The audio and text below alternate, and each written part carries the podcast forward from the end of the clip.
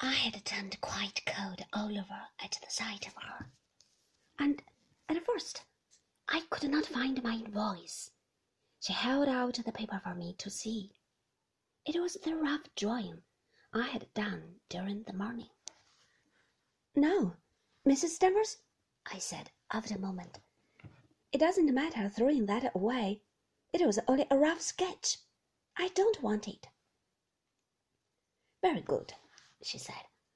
I thought it better to inquire from you personally to save any misunderstanding. Yes, I said. Yes, of course. I thought she would turn and go, but she went on standing there by the door. So, you have not decided yet what you will wear, she said. There was a hint of derision in her voice, a trace of odd satisfaction. I supposed she had heard of my efforts through Clarice in some way. No, I said. No, I haven't decided. She continued watching me, her hand on the handle of the door. I wonder you don't copy one of the pictures in the gallery, she said. I pretended to file my nails. They were too short and too brittle but the action gave me something to do, and I did not have to look at her. Yes, I might think about that, I said. I wondered privately why such an idea had never come to me before. It was an obvious and a very good solution to my difficulty. I did not want her to know this, though. I went on filing my nails. All the pictures in the gallery would make good costumes, said Mrs. Danvers, especially that one of the young lady in white, with her hat in her hand. I wonder Mr. De Winter does not make it a period ball, everyone dressed more or less the same, to be in keeping. I never think it looks right to see a clown dancing with a lady in powder and patches. Some people enjoy the variety, I said. They think it makes it all the more amusing. I don't like it myself, said Mrs. Danvers. Her voice was surprisingly normal and friendly, and I wondered why it was she had taken the trouble to come up with my discarded sketch herself.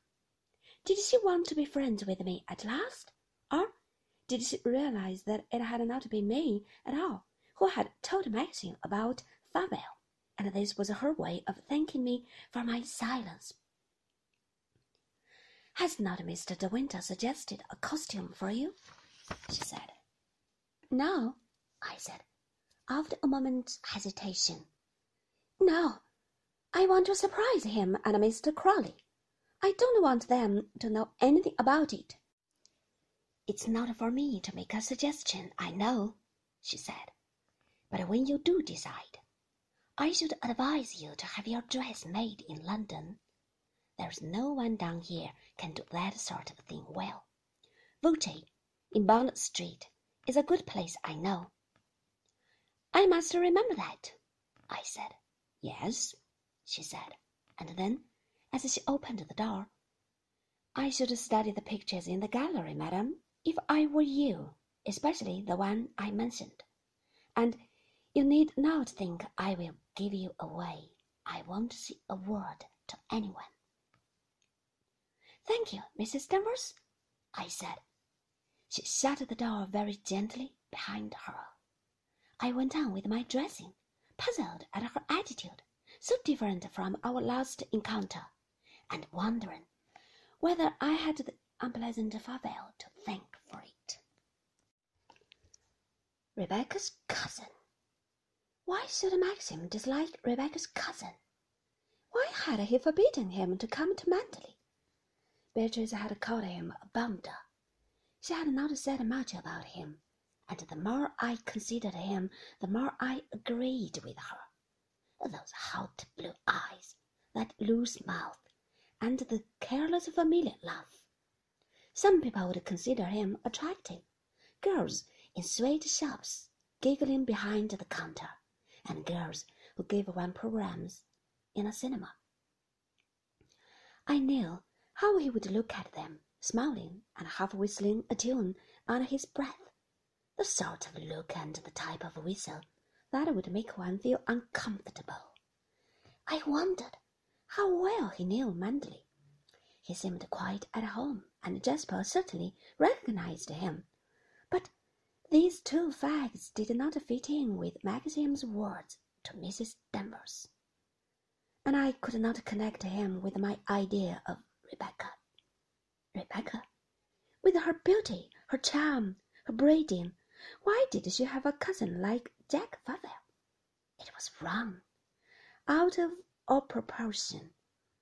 I decided he must have been the skeleton in the family cupboard, and Rebecca, with her generosity, had taken pity on him from time to time and invited him to Manderley, perhaps when Maxim was from home, knowing his dislike. There had been some argument about it, probably, Rebecca defending him, and ever after this, perhaps, a slight awkwardness whenever his name was mentioned.